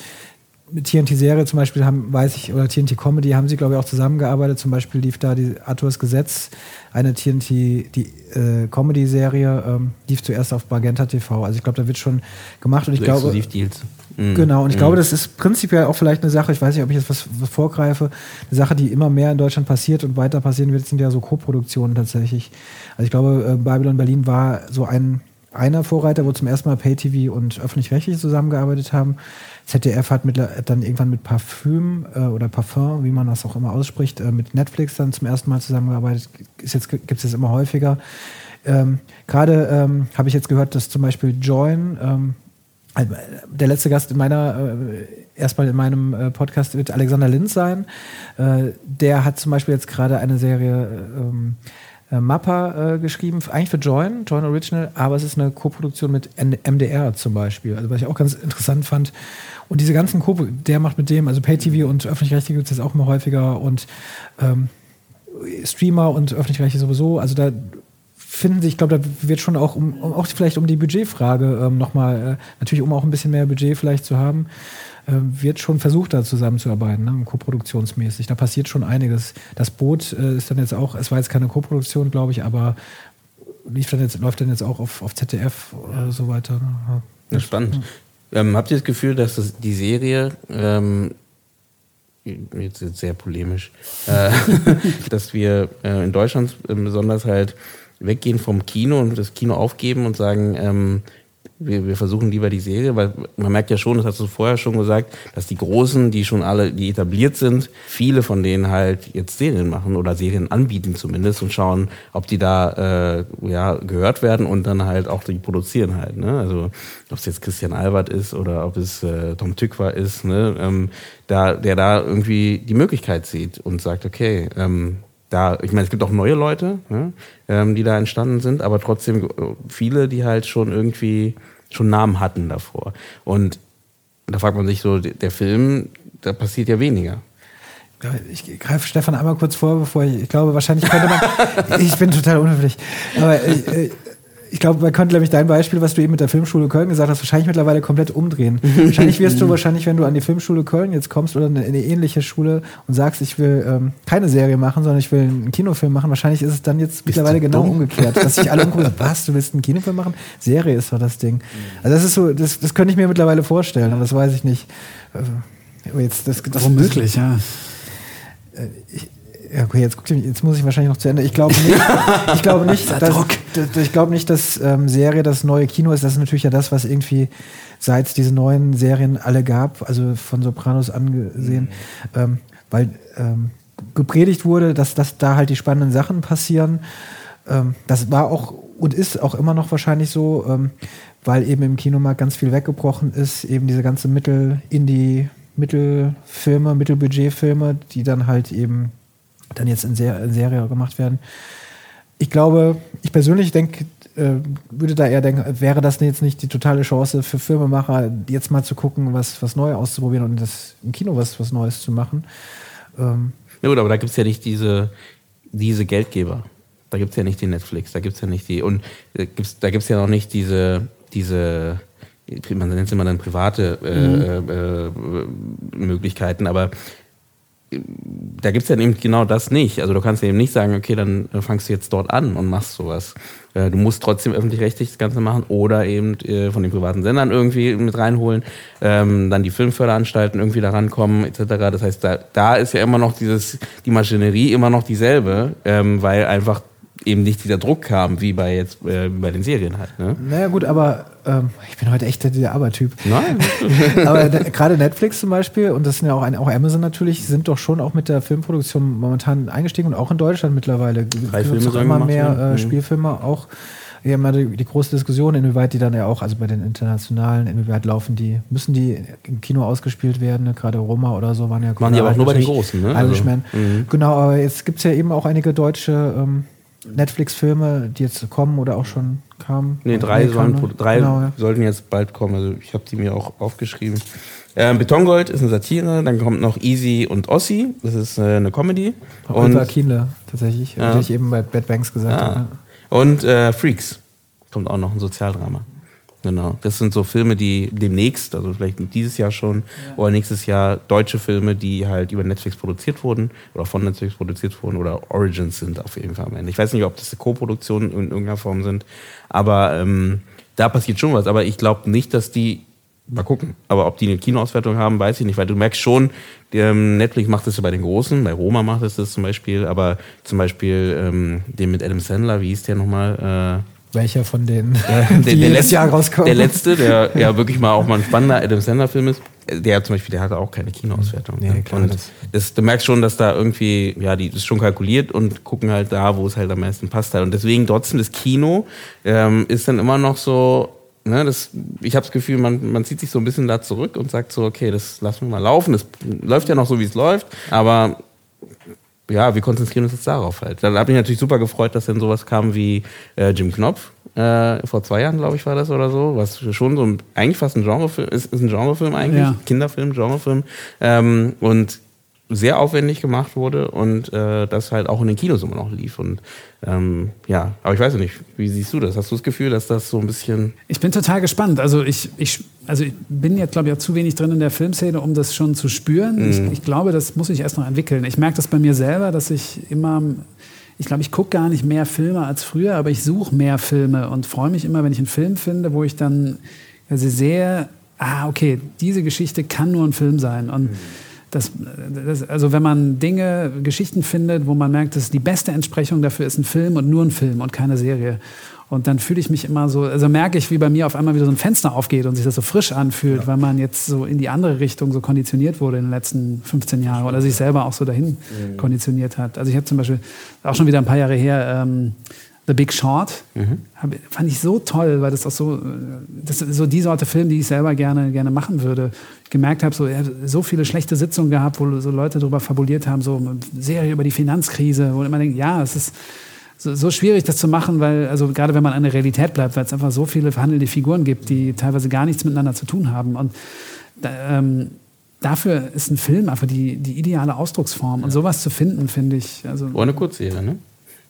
Oder eine Kurzserie, ja. Wird auch zu selten gemacht. So. Oft ist ja so, dass, ey, ihr habt eine Kurzserie, aber ihr wisst es nicht. Und deswegen ja, macht ihr noch vier Staffeln. Ja, ja das stimmt. Bei sowas wie Chernobyl, ne, ist ja genau eine ja. Kurzserie, die genau sowas irgendwie schön eingefangen hat in einem kompakten. Tatsächlich eine ganz große Kunst, finde ich, äh, genau zu wissen, wie lange eine Serie wirklich ist, wie viele Folgen eine Staffel hat und so, weil ich finde es tatsächlich. Typische Streckerfolge. Neulich, neulich noch, aber mit ähm, tatsächlich aber eine gegenteilige Diskussion auf Twitter äh, gehabt zum Thema, weil ich tatsächlich finde, die meisten deutschen Serien äh, sind mir, haben zu viel ähm, reingequetscht und Inhalt für die Folgen. Also ich glaube, so eine gängige Sache sind tatsächlich meist oft noch sechs Folgen äh, in Deutschland.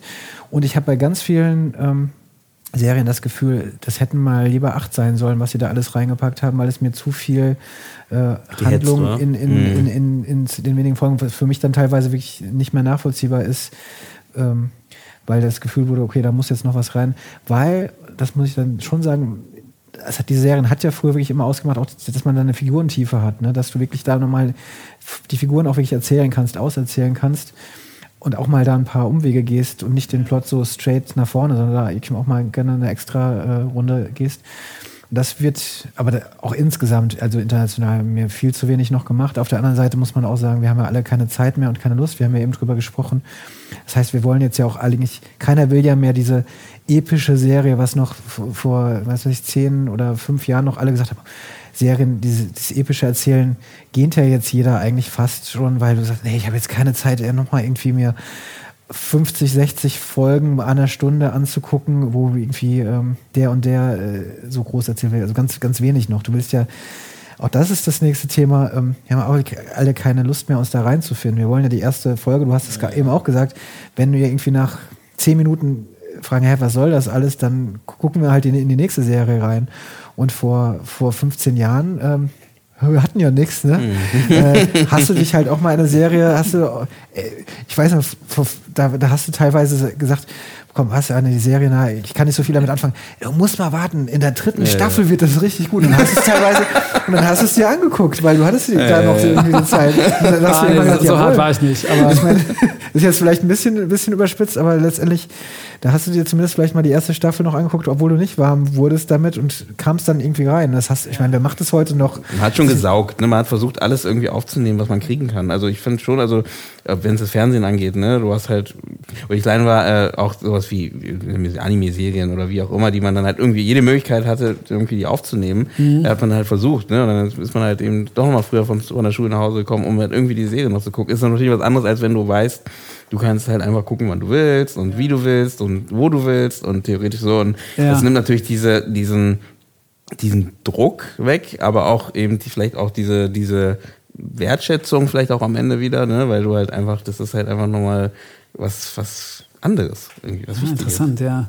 Ja also ich, ich habe das immer noch, dass ich Sachen schon eine Chance gebe. Ich habe halt dieses äh, Avenue 5 von, von Armando Iannucci eigentlich angefangen, weil ich ihn ganz toll finde und das ist einfach Quatsch. Das ist nicht gut. und trotzdem habe ich jetzt die ersten drei Folgen geguckt, weil ich es irgendwie nicht glauben kann, dass es so schlecht ist. Gut, aber man kann es auch als Guilty Pleasure absch absch äh, abtun, Ja, und ich, ne? also ich, werde, ich werde bald aufhören, das zu gucken, aber äh, trotzdem habe ich absurderweise jetzt drei Folgen geschafft. Mhm. Was ich nicht mehr mache, dieses, äh, das habe ich mal gelesen, die Ameri irgendein Amerikaner, das Obligation Watch wenn man halt vier Staffeln geguckt hat von irgendwas und dann in der fünften merkt man, jetzt ist richtig scheiße geworden, dass man dann noch weiter guckt, weil man dieses Vollständigkeitsgefühl haben will. Mm. Man ist so, okay, ich habe doch jetzt schon vier Jahre investiert in die Serie, jetzt möchte ich auch bis zum Ende kommen. Und da bin ich knallhart. Dann bin ich so, ey, nee, sorry, Quatsch auch nach Homeland, das habe ich, ich habe so geliebt, die erste Staffel, die zweite Staffel und dann nach dieser unsäglichen Berlin-Staffel habe ich immer entschieden, ich will das nicht mehr sehen. und dann jetzt, selbst wenn mir Leute erzählen, das ist jetzt wieder besser geworden, aber ich denke so, nee, das ist einfach, das ist jetzt einfach kaputt in meinem Kopf, da, ja, da ja, gehe ich nicht mehr hin. Ja, ja. Ja, wobei hey, Obligation was das eine, Hate Watch das andere. Ne? Man kann auch Sachen gucken, um sie zu hassen. Wobei das in, äh, in Deutschland äh, ja. auch viele mit Tatort machen. Das kann ich auch alleine zu schlecht. Also da brauche ich dann irgendwie Aber das hat auch was mit, Company. Das, das wäre ja fast wieder Guilty Pleasure. Ich, ich habe zum Beispiel, äh, ja. ich habe irgendwann mal ähm, bei, bei, bei Netflix, äh, ich weiß nicht, ob ihr das mal gesehen habt, Van Helsing. Äh, gibt's gibt's dort und ich kenne den, also ich, ich habe ihn nie gesehen, aber ich weiß äh, natürlich. Äh, ich ich habe vorgestern gesehen, es gibt eine neue Staffel und ich bin, also ich bin dabei, darauf zu klicken, obwohl es ist ja. kein wirklich schlecht. es ist richtig schlecht. Ja. Und wenn man denkt so, ja, ich will den eigentlich nicht, äh, nee, aber ist auch irgendwie interessant. Ja. aber das ist ganz lustig. Ja. Ohne jetzt Werbung für diese, die, die Serie zu machen, weil die ist wirklich nicht gut. Aber ähm, ah, You Are Wanted habe ich so geguckt, weil das mein Nachbar war damals äh, so, so ein Netzwerkspezialist, hatte so IT und ich meine, so, so hochgestochen ist es ja gar nicht, der ganze Hackerkram. Aber ich weiß nicht, wie wir dann wirklich so mit zwei Stühlen so vom Fernseher geschoben so zwei, drei Bieren daneben und dann äh, vier Folgen durchgeguckt.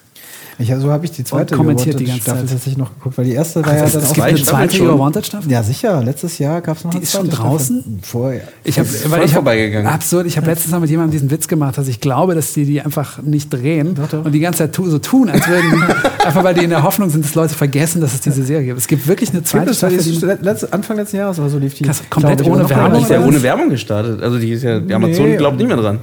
Nee, also vielleicht war es auch schon äh, überletztes Jahr genau, vorletztes Jahr.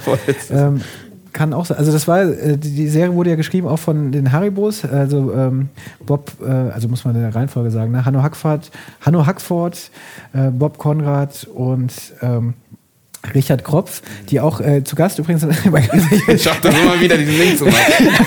in der, bei der ersten Folge waren. Und dann, das ich Interessante an denen ist, ist, ja, dass sie quasi parallel You Are Wanted geschrieben haben und vier Blogs. Mhm dass beides von ihnen kommt. Und ähm, man kann natürlich dann auch, aber man wundert sich natürlich und kann sich dann aber natürlich denken, dass vielleicht in der Produktion bei dem einen ein bisschen was anderes lief als bei der anderen äh, Folge. Und die zweite Staffel You Are Wanted haben sie auch nicht mehr gemacht. Und die wurde dann, glaube ich, von Autoren geschrieben, der Namen mir jetzt leider gerade nicht einfallen, die aber so ähm, Cobra 11 äh, Erfahrung haben. Und tatsächlich lief die auch so ein bisschen mehr in dieser, Krass, in dieser Mai Richtung. 2018, ich habe es gerade nachgeguckt. Ja. Vor zwei Jahren sogar schon. Ja, also die, die, genau, die kamen noch. Die, da war es aber dann wiederum für die meisten so. Ich habe nichts davon mitgekriegt. Ja.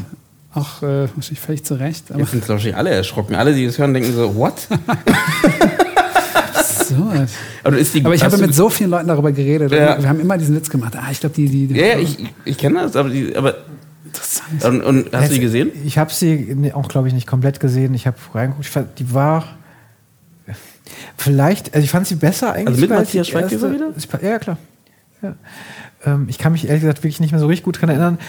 Ich fand dann für das, was da, da hat die Serie, glaube ich, das angenommen, was sie ist. Also schon diesen, ich nenne es mal Trash-Faktor so ein bisschen mhm. auch angenommen. Äh, aber letztendlich war es dann auch doch egal. Also wie gesagt, dann guckst du dir halt dann auch, dann guckst du dir halt Cobra 11 an. Das ist ja dann auch okay, mhm. aber dann musst du halt nicht eine teure Amazon-Serie dafür gucken. Ja. Wahrscheinlich war es dann letztendlich so, äh, so auch gedacht. Mhm. Ja, die meisten. Und, ähm, ja, doch.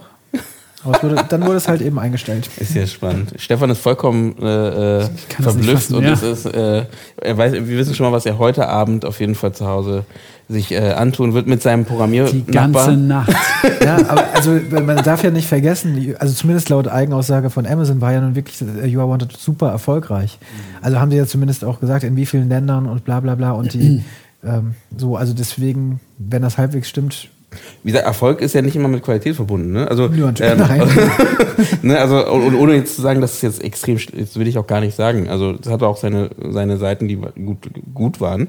Ja, ja, das ist ja auch das Gute und das Schlechte daran. Ich weiß noch, also meine ersten Jahre beim Fernsehen, das, es ging ja bis vor ein paar Jahren, wo immer diese Quotendiskussion geführt wurde, oder jetzt auch wieder bei meine zweite Staffel Eichwald, die ja auch so ein Quotenflop war. Ähm, und dann die Streaming-Anbieter haben ja dann die große Chance mitgebracht, dass man tatsächlich all diese Leute anders bedienen kann, die bereit wären, Geld für eine Serie zu bezahlen, die man vorher halt nicht, nicht erreichen konnte mit Serien, weil es immer nur über die zweite oder die drittauswertung ging mit DVDs, mhm. was ja dann schon, schon egal ist, wenn deine Serie gar nicht gemacht wird oder sofort abgesetzt wird. Ähm, aber es bringt dann natürlich auch all diese Dinge mit sich, wie jetzt sowas wie, wenn Amazon am liebsten neue Sachen macht, weil man, oder jetzt You Are Wanted. Ich, mir, ich glaube sofort, dass das für die ein großer Erfolg war, weil die einfach wahnsinnig viel Presse dafür mm. bekommen haben. Und Schweighöfer ist halt auch irgendwie ein, ne? eines der wenigen deutschen Filmgesichter und dann, äh, was für die auch immer wichtig ist, so wie viele Leute schließen ein Abo an ab ja. wegen einer neuen Serie. Und ich kann mir super gut vorstellen, dass viele Leute sich wegen Schweighöfer und You Are Wanted dann ein Abo geholt haben mhm. und dann erst während sie das, nachdem sie das Abo dann hatten und, und uh, You Are Wanted Hate gewatcht haben, gemerkt haben, ach cool, hier sind ja auch noch all diese anderen Sachen. Jetzt kann ich Miss Maisel gucken und was noch. Und mhm. deswegen dann dabei geblieben sind. Und das macht dann natürlich äh, eine erste Staffel von sowas sehr viel wertvoller als eine zweite. Mhm. Weil sowieso alle irgendwie es heißt ja sowieso, alle wollen eigentlich immer äh, neue Serien starten, äh, also weil dann die Aufmerksamkeit immer drauf liegt, mhm. viel mehr, als wenn du dann eine weitere Staffel startest. Ne? Ja. Deswegen ähm, wird da viel mehr äh, gepusht natürlich, was in die Richtung kommt. Ja. Hast du rausge rausbekommen, warum Skyline so schnell abgesetzt wurde? Nee, rausbekommen habe ich nicht. Ich glaube, die ähm, Macher waren ja auch selbst dann doch über, sie haben ja ein bisschen peinlich und jetzt äh, greife ich wieder darauf zurück, auch die beiden äh, waren ja bei mir äh, also ähm, zu Gast und ähm, ich glaube, sie waren donnerstags, haben wir so einen Live-Talk mit ihnen auch gemacht und da haben sie noch gesagt, Daumen drücken und haben es auch, glaube ich, kam ein bisschen auch, um nochmal nach außen zu zeigen, hier, wir machen das. Und relativ kurz danach, vielleicht sogar am Freitag danach oder so, kam dann diese Absage. Also, nee, nee, ein paar, eine Woche oder so später.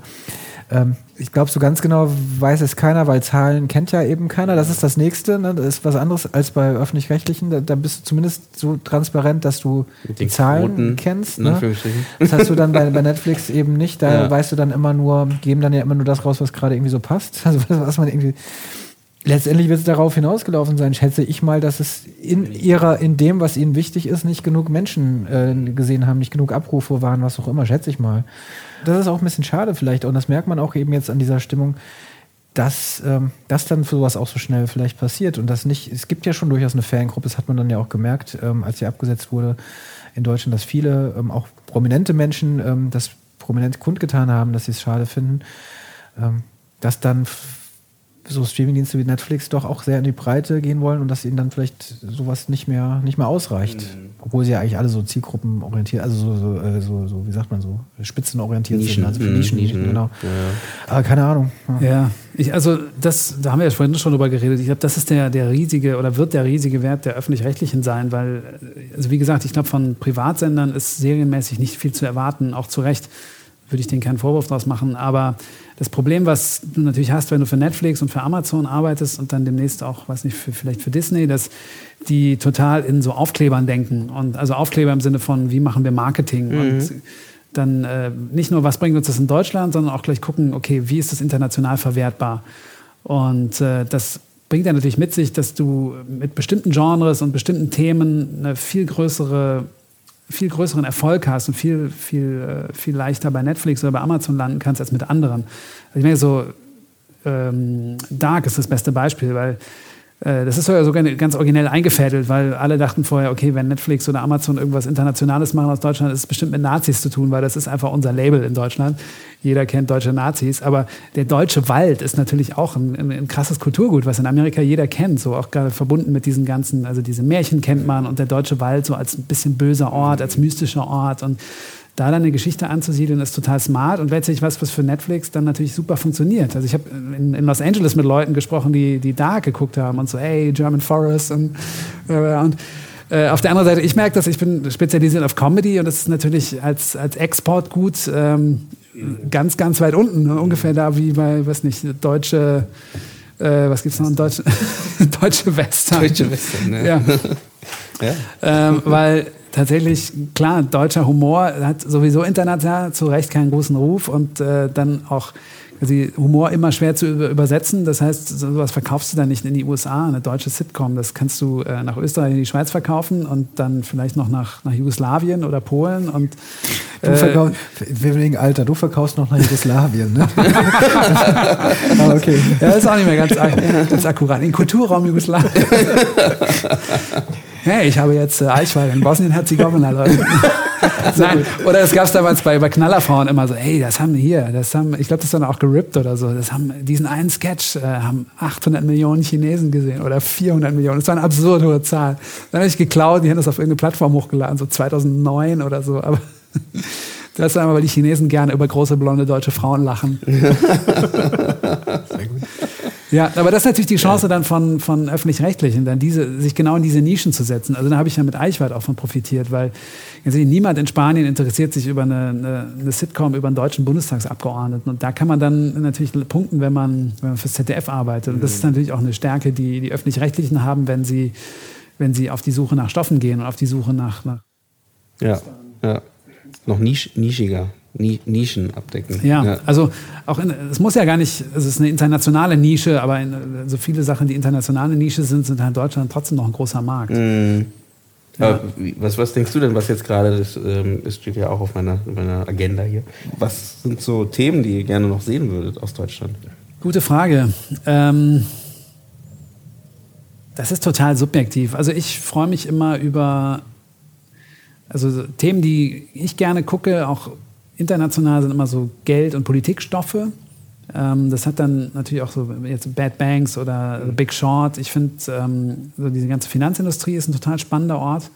Und da Sachen anzusiedeln, die schlau erzählen und nicht populistisch sind und sich auch nicht auf so einfache Schwarz-Weiß-Muster draufsetzen, ist, glaube ich, eine große Chance, weil gerade auch vieles von dem, was man jetzt sieht, ist ja diese eine tolle Szene bei The Big Short, wo dann, äh, ich, ich, glaube, die Brad Pitt-Figur, diesen zwei jungen ähm, äh, Investmentbankern. Ich glaube, die sind gerade in Las Vegas auf dieser Messe und die freuen sich, dass sie jetzt mit ihren Shorts Geld verdienen können, weil sie gegen den Trend wetten. Und er sagt so, ey Leute, wenn, wenn wir recht haben, dann werden Leute sterben, dann werden Leute, also dann wird das und das passieren, das, dann ist die Scheiße richtig am Dampfen. Und wann, ich weiß nicht, wann, wann war der im Kino? 2017, 2018, The Big Short? Und dann danach wurde es ja noch schlimmer, dann irgendwie Brexit, Trump und jetzt AfD und dann wird einem das bewusst, dass das eigentlich alles tatsächlich eine Konsequenz ist aus solchen Momenten. Und das, ähm, das basiert ja auch auf so einem Sachbuch, was dieser Amerikaner geschrieben hat.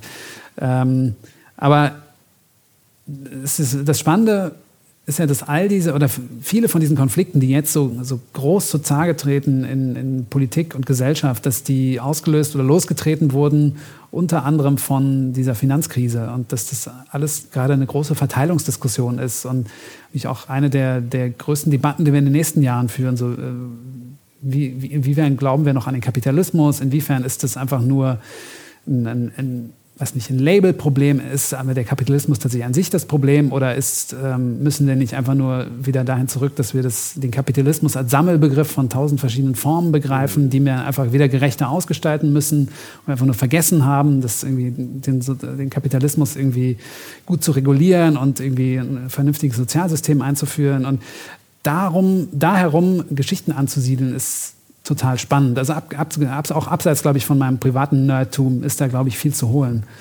Ähm, ja, mehr noch als in, also es ist natürlich fließender Übergang zur Politik, aber ich habe immer, wenn ich so, so Finanzdramen sehe, habe ich das Gefühl, da wird tendenziell zu wenig erzählt, weil das für viele Leute immer, es, es wirkt trocken und das ist natürlich auch.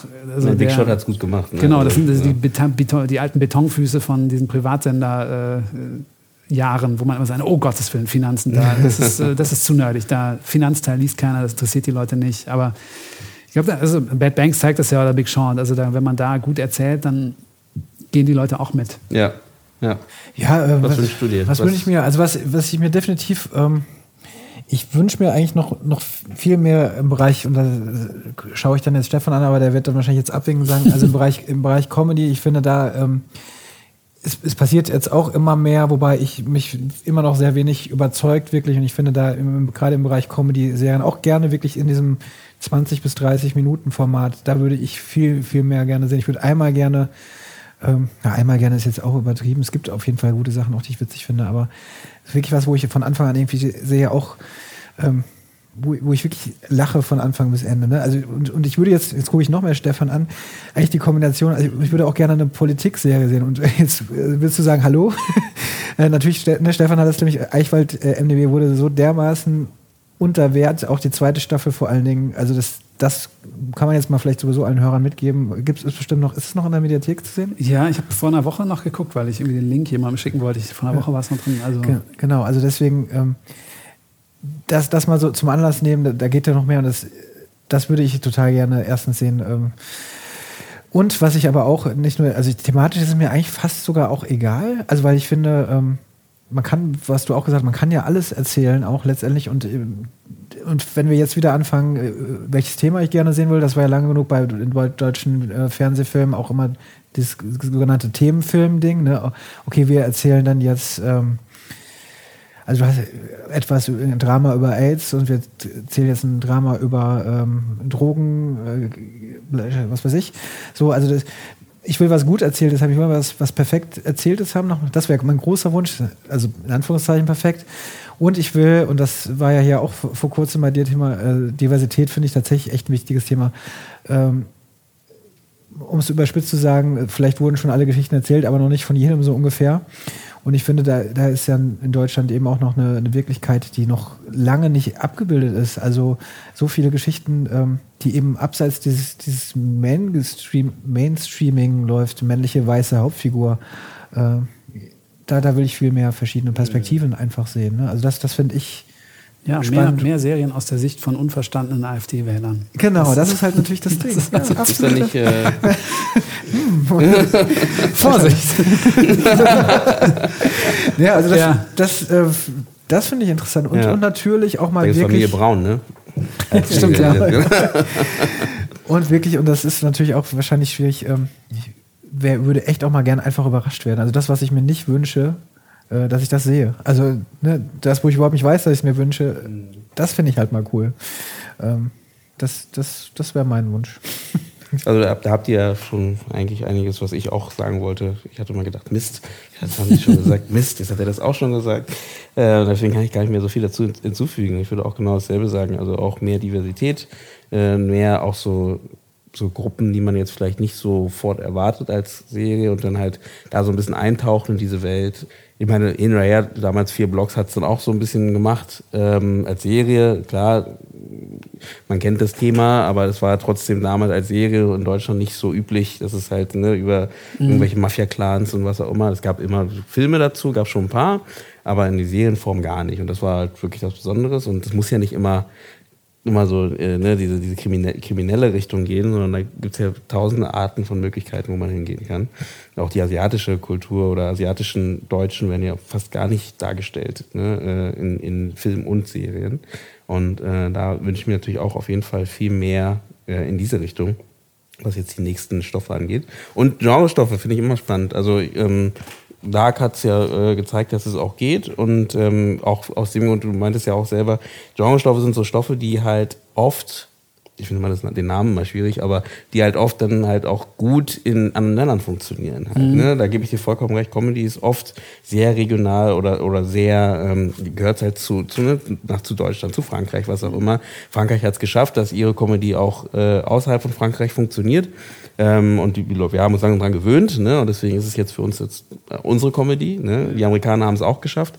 Aber auch, dass man halt einfach mehr Genrestoffe hat und da ein bisschen mehr ausprobiert. Ich meine, das ist ja lustig, weil, weil du gerade äh, den, äh, die Märchen angesprochen hast. Ne? Und es kann eigentlich ja nicht sein, dass, Amerik äh, dass amerikanische Produzenten, Produktionen halt sowas wie äh, Hansel und Gretel produzieren, dass wir da gar nichts haben. Ne? Und äh, obwohl diese Märchen hier stattfinden oder stattgefunden haben, also die Märchen nicht, aber die, die Erzählungen von hier kommen. So, und ähm, dann denkt man sich, das ist schade, weil das sind ja, ich meine, nimm The Village oder was auch immer, das ist ja perfekt für so, ja.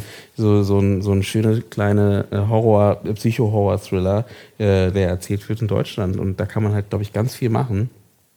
Und das wünsche ich mir so ein bisschen aus Deutschland. Und wie gesagt, da können wir natürlich alle ein bisschen beitragen. Und ich glaube, tun wir ja auch alle. Und ihr merkt schon langsam, ich, ich führe langsam zum Ende des Gesprächs hin. Ich wollte mal fragen, Serienreif geht ja zu Ende. Du hast ja ein paar Mal drauf angesprochen. Äh, Verzeihung, ich kann mich nicht zurückhalten. Genau, äh, für, für die Leute, die, also ich mache gerne am Ende nochmal, dass jeder nochmal was erzählen kann, zu was du empfehlen würdest, was du äh, von dir nochmal ne, ähm, zeigen, was man gucken kann oder wo auch immer. Und Serienreif, was, äh, was passiert jetzt? Die, diese, tausend, diese Tausende von Zuhörer, die jetzt traurig da sitzen und sagen, es, es kann doch nicht sein. Ich meine, den Podcast äh, die Folge hören sie jetzt, nachdem äh, Serienreif abgesetzt wurde. Es wurde nicht abgesetzt, das muss ich nochmal sagen. ah, zu wenig Streaming-Aufrufe. Ich wollte das mal in, in dem Fachtermini. Äh, ich habe hab, äh, keine Zuhörer in den USA. Er wollte es nicht retten. in Asien keiner gehört. Südamerika auch ganz schwach. Die kriegen das nicht verkauft, das Ding. Ja. Ne? Nee, Scherz. Aber ähm, auch genau. Jugoslawien auch niemand. ja. Ganz Jugoslawien. Ähm, was, ähm, was ist denn da ähm, ja, der Plan? Also wie gesagt, ich fand, den, ich fand den Podcast auch super und ich habe den ja auch ein paar Folgen gehört. Du warst ja auch in unserer Diversitätsfolge auch mit dabei. Und ähm, ich fand es halt cool, dass du da, äh, oder dass ihr da diese, diese drei Jahre und eigentlich perfekten Zeitpunkt mit 2017, wo dann so die deutschen Serien angefangen haben und das Ganze so ein bisschen ab, abgedeckt, will ich nicht sagen, aber dabei warst. Ne? Und das, deswegen kam ja auch, wie gesagt, auch die Idee von dieser, äh, dieser Folge. Du hast wirklich viel mitgenommen, von wo es wirklich so ein bisschen wieder losging. Oder so ein kleiner Boom, ein kleiner Hype in Deutschland auch äh, entstanden ist. Was passiert? Also was äh, kommt auf uns zu? Genau, also mir ist ähm, klar, der, der, Gedanke, wie, wie geht's weiter, ist natürlich immer da und ich, mir wurde im letzten Jahr bewusst, ich hatte zu Gast äh, Stefan Tietze, der einer der Autoren von äh, How to Sell Drugs Online Fast für, für Netflix war, von der Bild- und Tonfabrik, der aus diesem Neo-Magazin Royal Böhmermann-Umfeld kommt. Und der ist Mitte 20 jetzt gerade, also wirklich noch sehr jung. Und ähm, irgendwo, irgendwann in unserem Gespräch fiel dann so der Satz, ähm, ja, so nach dem Motto dieses, diese Erzählung oder auch so dieses Jammern über wie es früher, äh, dass es irgendwie früher so schwer war für Drehbuchautoren überhaupt in Deutschland und, und Serien überhaupt nicht, das kennt er halt alles überhaupt nicht, weil er einfach auch eine andere Generation ist. Also seine Generation wächst jetzt eben mit, ist mit Netflix aufgewachsen und für die ist auch nichts Besonderes, dass jetzt in Deutschland diese Serien gemacht werden, weil es ist irgendwie Normalität. Und in dem Moment habe ich mich erstens alt gefühlt und zweitens, und zweitens äh, wurde mir auch klar, naja, Moment, okay, stimmt. Es ist eigentlich jetzt Normalität und serienreif. Ich habe diesen Podcast mit der Frage gestartet, ist Deutschland endlich serienreif? So, weil jetzt dann dieses Jahr war und funktioniert das jetzt? Und für mich ist diese Frage schon beantwortet. Also das ist es definitiv.